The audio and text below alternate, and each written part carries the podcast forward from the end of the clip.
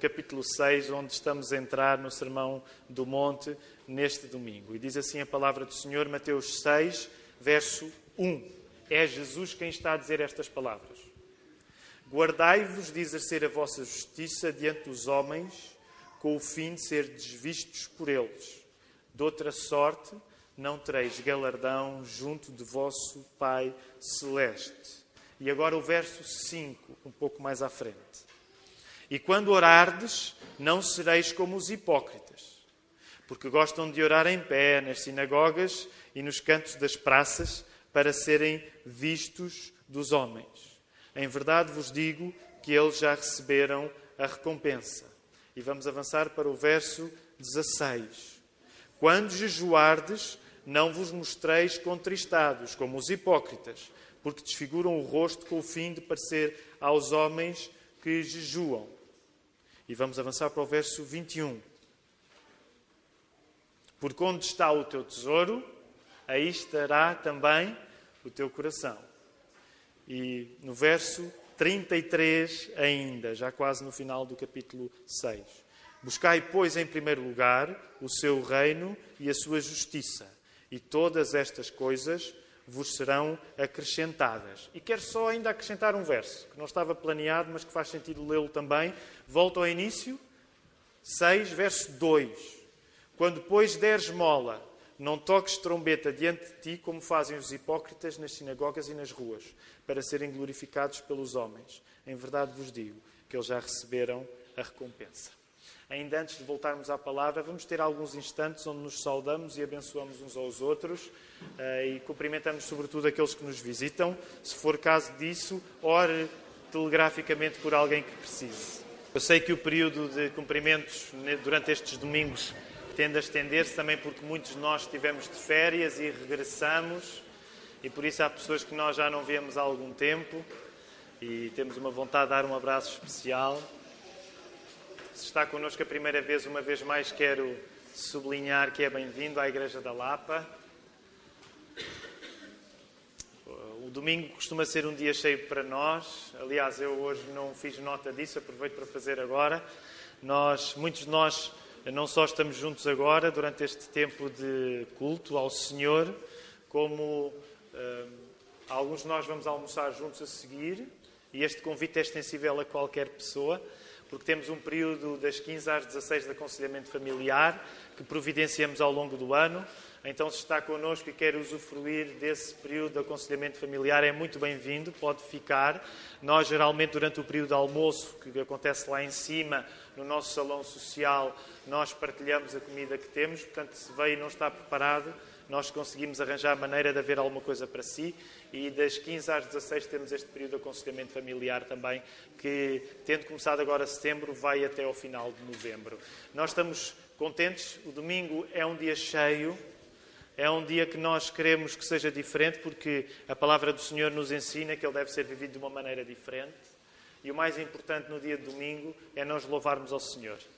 Isso não significa que à segunda, terça, quarta, quinta e sexta e sábado nós não devamos louvar a Deus, mas é verdade que ao domingo o encontro é especial e por isso mesmo nós encontramos nas páginas da Bíblia e do Novo Testamento em particular a maneira como o domingo foi passado, tornou-se a chamar, voltou a ter o sétimo dia, que neste caso passou a ser o primeiro para os cristãos, passou a ter mesmo o dia do Senhor. E daí vem no latim dominus a palavra que nos dá o domingo. E por isso a nossa vontade é que, se está conosco, que possa viver o dia do Senhor com o seu coração aberto. O que significa que se tem alguma necessidade especial, algum motivo de oração, se traz alguma preocupação, então eh, não saia desta casa de oração sem partilhar esse motivo a um dos diáconos, a um dos pastores, ou se está com um amigo com quem tem mais à vontade, partilhe com o seu amigo, mas não saia daqui sem que alguém possa orar por si e abençoá-lo. A Igreja de Cristo não faz magia na vida das pessoas, mas a Igreja de Cristo, que recebe a sua graça, estende esta graça. E por isso mesmo, ah, se tem algum motivo que tem mais embaraço em partilhar publicamente, então escrevam nos papelinhos como já foi anunciado, mas se está com uma coragem adicional e quer que alguém ore por si, então não saia daqui no final do serviço de culto sem que alguém ore por si. E por isso também vou já antecipadamente pedir às pessoas que no final do culto nós possamos deixar um ambiente mais tranquilo para quem tiver algum motivo de oração especial que queira apresentar aos pastores. E então todos nós que não tivermos nenhum motivo de oração especial, por favor, eu vou convidar, eu sei que somos alguns, mas a usar o nosso átrio, está bem? E então deixarmos o salão de culto para pessoas que queiram permanecer ainda no espírito de oração ou eventualmente de aconselhamento, pedir uh, algum cuidado aos, aos presbíteros e aos diáconos desta igreja. Vamos voltar a Mateus capítulo 5, neste caso, e dou-lhe alguns segundos. O Ricardo, pastor Ricardo também está a passar aqui à frente um texto que nós decidimos memorizar quando começámos a estudar o Sermão do Monte lá no longínquo fevereiro de 2018, quando começámos. E finalmente chegámos ao segundo capítulo, não é? Então foi o tempo que levámos a dar um capítulo da Bíblia. Somos leitores lentos, mas queremos ser leitores profundos. Vou convidar todos aqueles que memorizaram as bem-aventuranças que tenham uma oportunidade agora de as recitar. Nós gostamos de recitar as bem-aventuranças porque nós acreditamos, enquanto comunidade cristã, nós acreditamos no valor da memorização para colocarmos a palavra no coração. Uh, a memorização nunca deve ser um mero, permita uma expressão, papaguear. Aliás, Jesus vai nos ensinar sobre o assunto, mas nós temos reconhecido que, à medida que vamos colocando textos bíblicos no nosso coração, isso tem poder para colocar a nossa palavra bem fundo em nós. Então vamos dizer, se não sabe as bem-aventuranças, não tenha problemas, olhe na sua Bíblia e siga a leitura, está nos primeiros 12 versos de Mateus 5. Vendo Jesus as multidões, subiu ao monte e, como se assentasse, aproximaram-se os seus discípulos e ele passou a ensiná-los, dizendo: Bem-aventurados os humildes de espírito, porque Deus é o reino dos céus. Bem-aventurados os que choram porque serão consolados. Bem-aventurados os mansos, porque herdarão a terra. Bem-aventurados têm fome e sede de justiça, porque serão fartos. Bem-aventurados os misericordiosos, porque alcançarão misericórdia. Bem-aventurados os limpos de coração, porque verão a Deus. Bem-aventurados os pacificadores, porque serão chamados filhos de Deus. Bem-aventurados os perseguidos por causa da justiça, porque deles é o reino dos céus. Bem-aventurados sois quando por minha causa vos injuriarem perseguindo-vos, ferem todo o mal contra vós. Regozijai-vos e exultai, porque é grande o vosso galardão nos céus pois assim perseguiram aos profetas que viveram antes de vós. Vamos então agora dar um pequeno salto para o capítulo 6. Então, não esqueça, sei que o texto hoje é disperso, mas é intencional. Nós lemos o verso 1, o verso 2, o verso 5, o verso 16, o verso 21 e 33. E hoje o propósito, no estudo do Sermão do Monte, é entrarmos no segundo capítulo deste sermão, que representa uma nova fase do Sermão do Monte. Por isso mesmo, vale a pena que hoje nós investamos todo este sermão numa perspectiva panorâmica acerca daquilo que vamos ler nos próximos tempos. Não nos vamos fixar em versos em específico, mas vamos usar alguns versos específicos que já lemos para olharmos para a grande figura e tomarmos estes versos específicos que nós lemos como marcos para a futura leitura completa do capítulo 6 de Mateus. Então, esse é o propósito hoje, que nós usemos estes versos para termos assim uma vista panorâmica. Sabem? Não sei se aconteceu convosco este verão, com a família Cavaco aconteceu, eh, recebermos alguém que vem de fora, aliás, os irmãos conheceram, a família Pritchard, que estava connosco, uma família norte-americana. Ah, então, eh, vários dias eles foram passear para Lisboa, um deles foram connosco, e há sempre aquela tentativa que no caso do nosso passeio com a família Pritchard não foi completamente bem sucedido, mas de procurar um sítio mais alto em Lisboa para termos uma perspectiva panorâmica de toda a cidade. É? Quando demos por nós, já tínhamos ido para as zonas baixas e já não tínhamos grande hipótese de estarmos diante de, de um miradouro. Mas uma das coisas bonitas, eu não sei quais são os vossos miradores preferidos de Lisboa, mas, por exemplo, o de São Pedro de Alcântara é um mirador muito bonito porque nós temos uma vista alargada da cidade. Ou do outro lado, não sei se conhecem um segredo, o Jardim do Turel. Conhecem o Jardim do Turel, do outro lado? Tem muito menos pessoas do que uh, o Jardim de São Pedro de Alcântara e também tem uma vista igualmente bonita sobre Lisboa. Então, usando esta ilustração de vistas panorâmicas, é isso que de facto que eu gostaria que hoje nós pudéssemos fazer em relação ao capítulo 6.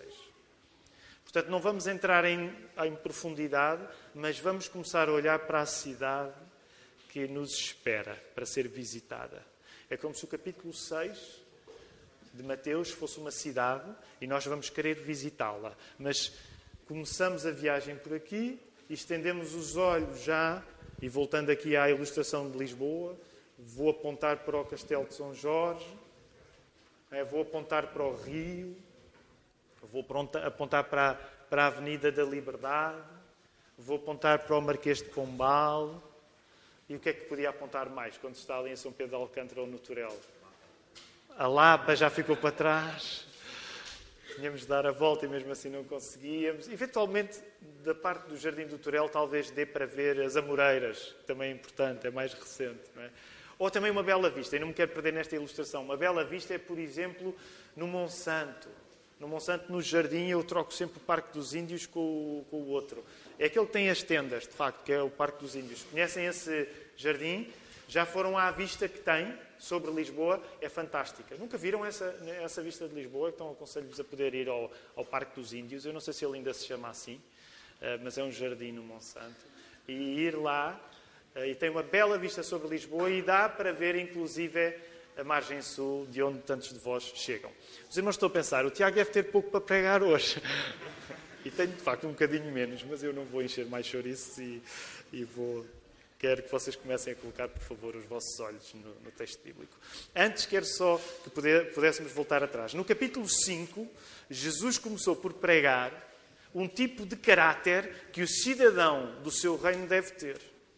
Se pudermos abreviar aquilo que já aprendemos no Sermão do Monte, no capítulo 5, no primeiro capítulo que Jesus usa para pregar o Sermão do Monte, nós podíamos abreviar e dizer assim: fundamentalmente, Jesus no capítulo 5 esteve a dizer o tipo de personalidade, o tipo de caráter que os seus discípulos devem ter.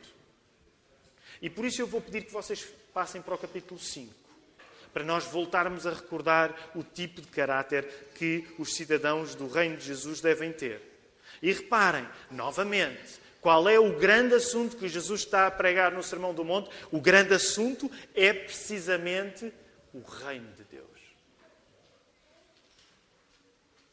E a maneira como os discípulos, que são a audiência principal daquele sermão, são a congregação principal que está a ouvir, mas não são só discípulos que estão a ouvir o ensino de Jesus. Então o que Jesus está a dizer é: vocês que me seguem devem ser assim. Lembrem-se sempre, as características que Jesus vai apresentar, elas são de facto, diante da nossa personalidade natural, elas são impossíveis de ser praticadas.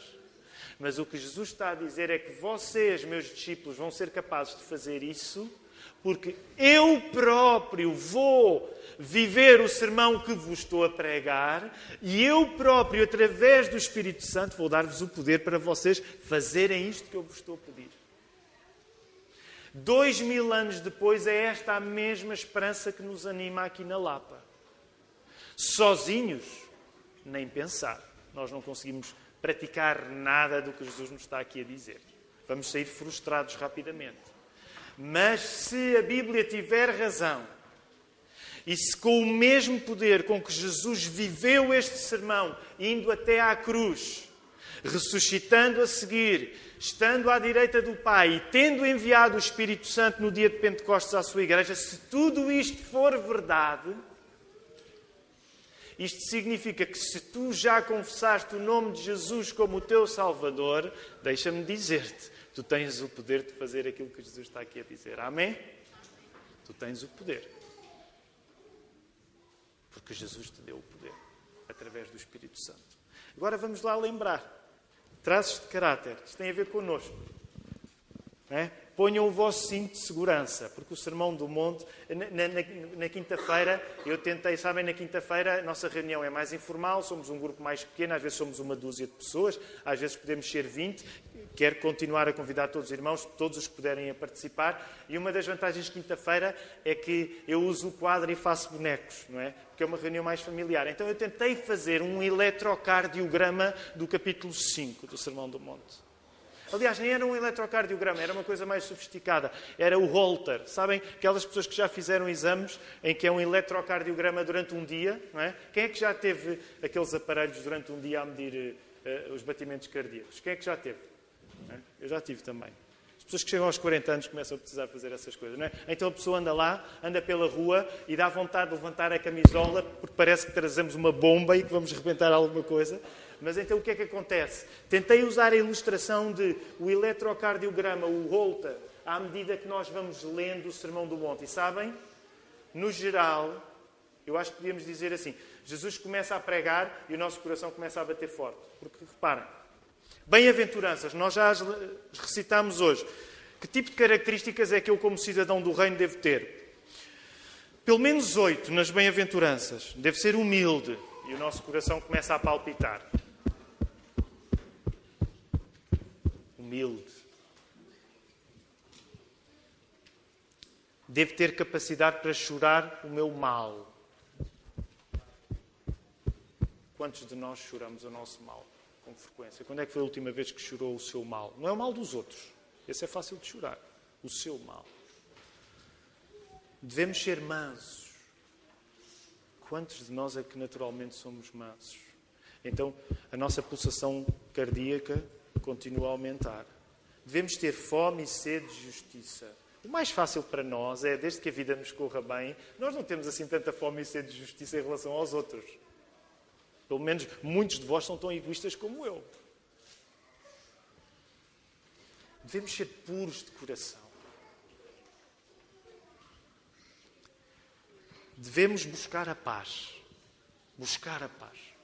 Vocês tomaram atenção ao texto que o Ricardo Teles leu em Tiago. Eu, esse texto teve muito impacto quando aqui há uns meses o li em férias no Alentejo. Buscar a paz. Lembram-se o que é que Tiago estava a dizer? A língua, pessoal, a língua. E para alguns de vós que são como eu, falam muito, vírgula, falam demais. A língua. E sabem que a figura que o apóstolo Tiago usa não é uma figura muito bonita, é põe um freio na língua. E hoje nós, como não vivemos no meio assim tantos cavalos, não temos a ideia do que isso é. Mas o freio é aquilo que controla um cavalo. E dá vontade de dizer, ó oh, Tiago, não podes usar uma ilustração melhor do que alguém me pôr num freio? Mas é isso, a língua, busca a paz a maior parte das vezes tu vais ser tentado, eu sei por experiência, eu vou ser tentado com um comentário que até não é mal intencionado, mas quando dei por mim, já estou a promover a ausência de paz. Então Jesus está a pregar isto e o coração continua a bater. Jesus está a dizer no Sermão do Monte: tu tens de estar disponível para ser perseguido. E o coração começa a bater mais forte ainda. Depois parece que alivia um pouco, porque depois isto tudo aconteceu no verso, entre o verso 13 a 12, as bem-aventuranças, e depois entre os versos 13 a, 13 a 16, parece que alivia um pouco, porque Jesus diz que nós temos de ser sal da terra para temperar e impedir da corrupção o meio que nos envolve, e nós aí até nos sentimos, se calhar, importantes. Ah, temos de ser sal da terra, tem de ser sal da terra. Temos de ser luz do mundo, para que as pessoas vejam pelas nossas boas obras e glorifiquem a vosso Pai nos céus. Sabem, estes versos são talvez dos versos mais descontextualizados da Bíblia. Porque às vezes eles são usados como uma espécie de comprimido de autoestima para a igreja tomar. Quando esquecem o pano de fundo em que o sermão está a acontecer.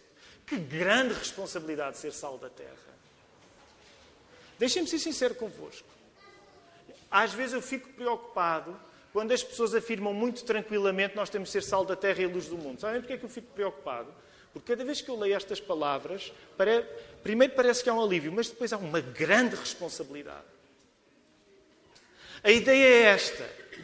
Topem bem como é que Jesus coloca a coisa. A tua vida deve ser iluminada Tu deves ter uma vida tão transparente a ponto de que qualquer pessoa que olhe diga assim: esta pessoa glorifica a Deus e eu quero fazer a mesma coisa que ela faz. Agora imagina-te tu, nos teus sentimentos reais e verdadeiros, alguém a colocar um holofote nisso. É assustador, não é? Pelo menos para todos os que, como eu, têm maus pensamentos, é assustador. Que alguém de repente fosse lá colocar um holofote aquilo que nós pensamos e muitas vezes não dizemos, ou aquilo que dizemos e não devemos ter dito. Então, um holofote nisso. Então, parece que é um alívio, mas uh, o nosso eletrocardiograma do Sermão do Monte continua a bater. E depois, como vimos, passámos alguns meses a falar sobre isso, Uh, não, ainda antes disso, entre os versos 17 a 20, vejam Mateus 5, 17 a 20, uh, nós devemos, qual é o traço de caráter que nós devemos ter? Nós devemos observar a lei de Deus e ensinarmos a lei de Deus, para que a nossa justiça seja moralmente superior aos que se, aos que se acham moralmente superiores. Já pensaram nisso? Jesus está a dizer: tu deves viver de uma maneira que as pessoas que julgam que são boas, tu sejas melhor do que elas. Jesus não está a relativizar. Não está a dizer, olha, os hipócritas, tu não precisas deles para nada. Não, não, Jesus está a fazer uma coisa um pouco difícil, que é, estás a ver os hipócritas que tentam construir uma grande reputação, a tua reputação, de certa maneira, tem de ser superior à reputação deles. E volta a bater o nosso coração, né? no, no eletrocardiograma do Sermão do Monte. E agora sim, a partir aí do verso 21, entramos no campo que nos levou alguns meses, das chamadas antíteses, porque são aquelas ocasiões que por seis vezes Jesus diz assim: Ouvistes que foi dito, eu, porém, vos digo. E sabem que tipo de características é que Jesus teve a dizer? Número um, tens de ser uma pessoa que procura a reconciliação com toda a gente. Com toda a gente, e lembram-se que há algumas qualificações no sermão que vos preguei sobre isso. Mas que deve ser uma pessoa conhecida por procurar a conciliação. Okay. Holofote no teu coração. És uma pessoa conhecida por procurar a conciliação ou antes, pelo contrário, és alguém que facilmente provoca a discussão. É que Jesus está a dizer que nós, na hora de irmos à igreja, estou agora a parafrasear, na hora em que íamos levar o nosso sacrifício, devíamos parar tudo e se não estamos em paz com algum irmão, vai resolver. Não venhas cultuar se andas para aí a semear discórdias. Deixem-me colocar desta maneira, eu sei que talvez possa soar um pouco desagradável. Não te armes em santarrão ao domingo se passaste a semana toda a provocar confusão. E vocês sabem, todos os pastores vos dizem: venham à igreja ao domingo. Até nós somos uma igreja bem chata a dizer: olha, que domingo é mesmo para vir à igreja. É mesmo para vir à igreja, é mesmo para ser sagrado. Mas eu também quero dizer o que a palavra diz aqui. Se tu vens para aqui fazer um, um papel que não é o teu, então o que Jesus está a dizer é: não te venhas armar em santarrão na igreja, vai resolver as discussões que inutilmente andaste a criar antes. E, e, o nosso eletrocardiograma continua a bater cada vez mais forte. Mais características aí entre o verso uh, ah, 27 a 30. Nós devemos ser puros nos nossos desejos físicos, nos nossos desejos sexuais. Nós não devemos ser dados ao divórcio, entre o verso 31 a 32. Meus irmãos, estamos todos juntos nesta luta. Alguns de nós já passamos por divórcios. Hein? Eu quero, já preguei, um assunto, já preguei um sermão sobre o assunto. As pessoas sabem o que é que a Igreja crê sobre o divórcio. Mas deixem-me dizer-vos a todos que passam por dificuldades, estando casados, que são 100%. Todos os que estão casados passam por dificuldades. Nós vivemos numa cultura de divórcio. E hoje é. Nesse sentido, era como naquele tempo só por dizer que naquele tempo era uma cultura de divórcio machista. Porque o homem, por dar cá aquela palha, punha a mulher a andar. Hoje, eu acho que não estamos nem melhor nem pior. Porque hoje é machista e é feminista. Por dar cá aquela palha, nós separamos. E o que Jesus está a dizer é: os cidadãos do meu reino não são pessoas dadas ao divórcio. E o nosso coração continua a bater. Depois, entre os versos 33 a 37, termos um sim ou um não na boca, numa comunicação espiritual simples e precisa. Sermos pessoas de sim, sim, não, não. Não nos refugiarmos em juramentos, porque os juramentos eram um refúgio para que as pessoas não tivessem de assumir aquilo que são. Numa época que não acredita em verdade absoluta, isto é muito difícil, sermos pessoas de sim, sim, não, não. Também vos quero dizer, isso não pode levar-nos a hipocrisias. Há alturas onde nós não sabemos se não é sim, se não é não, e devemos ser sinceros. Não sei. Um cristão pode dizer, não sei. Mas em tudo aquilo que o Espírito já o persuadiu, e tudo aquilo que ele não deve usar para escapar do incómodo, nós devemos ser pessoas de sim, sim, não, não. Tudo mais procede do maligno. Depois, versos 38 a 42, e aqui gastamos três domingos. Não devemos ser pessoas que carregam vingança no coração. Não devemos ser pessoas com ressentimentos. E finalmente, né, o coração já está a bater muito forte. Não devemos ser pessoas ressentidas, isto é difícil. Finalmente, devemos amar os nossos inimigos. E na quinta-feira o que disseram foi: puf, flatline. Morremos. Tivemos um ataque cardíaco e morremos. Porquê? Quem é que consegue amar os seus inimigos? Okay. Tudo isto eu apresentei de uma maneira um pouco caricatural, porque deixem-me dizer, Jesus também ensina de uma maneira um pouco caricatural. Para que aquilo que Deus acha razoável, Ele ensine com radicalidade. Podemos dizer que nesta escola de cidadania no Reino de Deus temos muita matéria para estudar. Vimos as características e agora, o que é que Jesus vai fazer? Ele vai precisamente vai trazer tudo isto como uma espécie de escola onde ele nos vai testar. Portanto, depois de nós sabermos o tipo de características que os cidadãos do Reino de Jesus devem ter, agora temos uma escola de cidadania. Ok, pessoal, vocês já sabem qual é a fonte. A fonte é o caráter, o princípio. O princípio é nós sermos, para depois nós fazermos. Por isso nós insistimos tanto nesta igreja. Tu tens, antes de perceber que modo deve ser o teu procedimento, tu tens de perceber o princípio. E vocês creio que concordam comigo, nós, nós devemos reconhecer, boa parte da vida, nós somos um pouco, às vezes somos um pouco tontos, porque nós queremos saber qual o procedimento antes de perceber o princípio.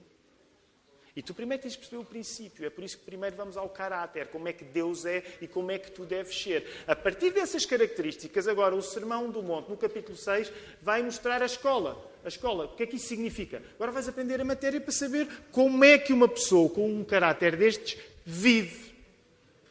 Claro que nós já percebemos no capítulo 5 maneiras implícitas como nós devemos viver a partir dessas características. Mas agora, no capítulo 6, Jesus vai aplicar. Temos muita matéria e Jesus, o professor, o mestre, vai trazer essa matéria para a escola.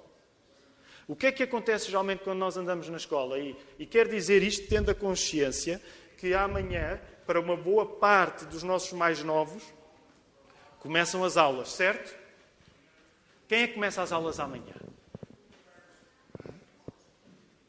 Força, levantem a mão sem medo. Não é por vocês baixarem a mão que não começam as aulas amanhã. Começar. Vamos começar. Ok.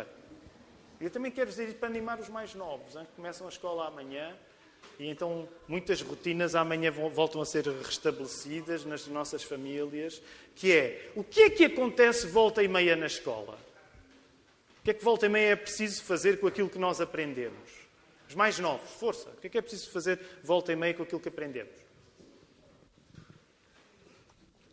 Já ouvi. Que é que vocês têm de fazer na escola volta e meia com aquilo que aprenderam? Hum? Não, não, não entendi, Luís. Ai, foi o pai. Entende? Estamos no teu tempo de escola. Mas não faz mal, vamos aceitar a resposta do pai. Há testes, certo? Há testes. E o que vai acontecer no capítulo 6, e agora sim voltem ao capítulo 6, é que vai acontecer um teste. Não é de estranhar que o capítulo 6, em relação a todo o caráter que foi apresentado no capítulo 5, agora nos traga um teste. Podemos dizer que o capítulo 6 serve de teste às características que foram ensinadas para a cidadania no Reino de Deus. Tu aprendeste como é que um cidadão, cidadão no Reino de Deus deve viver, agora vai-te ser feito um teste. O discípulo de Jesus, cidadão do seu reino, vai ser avaliado no capítulo 6 em três disciplinas diferentes, a partir de uma questão em particular. Vamos ver as disciplinas. Vou voltar a repetir. O discípulo de Jesus, cidadão do seu reino, será avaliado em três disciplinas diferentes, a partir de uma questão em particular. Podemos ilustrar as três disciplinas assim. E agora coloca os teus olhos, por favor, do verso 1 ao verso 4 do capítulo 6. Ok? Procurei todas as idades. Há meninos que têm Bíblias e que sabem ler, façam isto também. Ok? Abram as vossas Bíblias, meninos que sabem ler, que isto é para vocês também. É para vocês amanhã, quando chegarem à escola, o pior já começou na igreja. Está bem? Então, Mateus 6, verso 1 até ao verso 4, e depois também habita no verso 5, e depois também habita no verso 16, mas que é a primeira disciplina em que o discípulo de Jesus, cidadão do reino de Deus, é avaliado. E essa disciplina, deixem-me usar esta expressão, essa disciplina é o palco. Palco. E no palco, o que está em foco é a maneira como tu te relacionas com os outros à tua volta. E isso vai ficar visível, sobretudo, na questão das esmolas.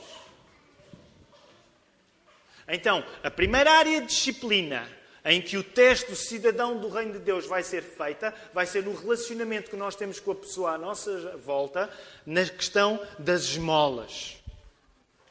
Ok? O teu relacionamento com os outros. E eu não vou entrar hoje já nisso. Mas é para tu perceberes. Uma das coisas em que tu vais ser testado enquanto discípulo do Reino de Deus, quando estudares o capítulo 6, é como é que tu te relacionas com os outros. E o exemplo das molas é um exemplo útil para demonstrar como é que tu te relacionas com os outros. A segunda disciplina, onde o discípulo de Jesus, futuro cidadão do Reino de Deus, atual cidadão do Reino de Deus, vai ser avaliado depois do palco, imaginem lá, não é no palco, agora é nos bastidores. E aí, sobretudo a partir da questão que nós encontramos nos versos 16 a 18, nos bastidores, que é na questão. Qual é a questão que está aí nos versos 16 e 18? Desculpem, eu saltei, peço desculpa. Eh, fui para a terceira.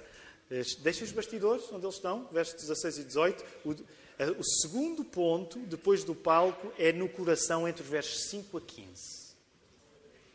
A segunda disciplina onde tu vais ser avaliado depois de ter sido avaliado no palco, no teu relacionamento com os outros, é entre os versos 5 a 15, quando se fala na questão da oração, no teu relacionamento entre ti e quem? Estamos a falar a oração entre ti e quem? Ti e Deus.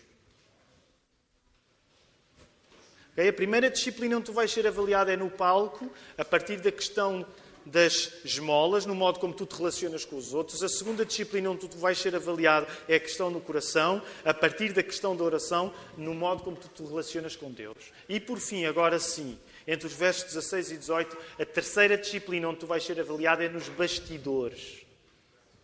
Na questão do jejum, no modo como tu te relacionas contigo mesmo. Então, três disciplinas: no palco, no coração e nos bastidores.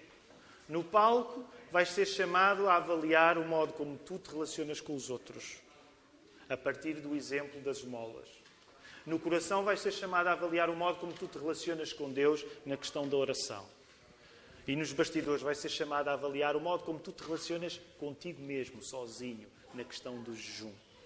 A questão em particular que avalia estas três áreas. Portanto, são três disciplinas, mas há um assunto que vai perfurar estas três disciplinas. Apesar do palco ser o palco, apesar do coração ser o coração e apesar dos bastidores ser os bastidores, há um assunto que vai atravessar o palco, o coração e os bastidores para tu saberes se que tipo de cidadão do reino de Jesus é. E esse assunto é aquilo que tu vais encontrar nos versos 24 ao 34. Olha para os versos 24 ao 34 aí no capítulo 6.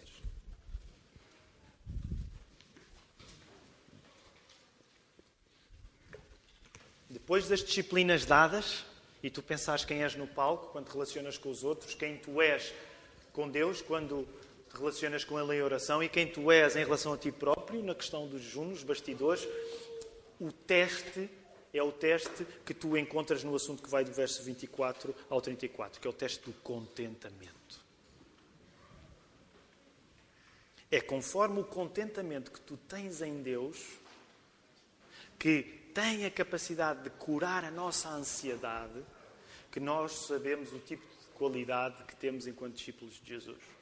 Bem, deixa-me voltar a repetir esta frase. É conforme o contentamento que tu tens em Deus, que vai surgir nos últimos versos do capítulo 6, nomeadamente como cura para a ansiedade, que tu vais saber o tipo de discípulo que és de Jesus.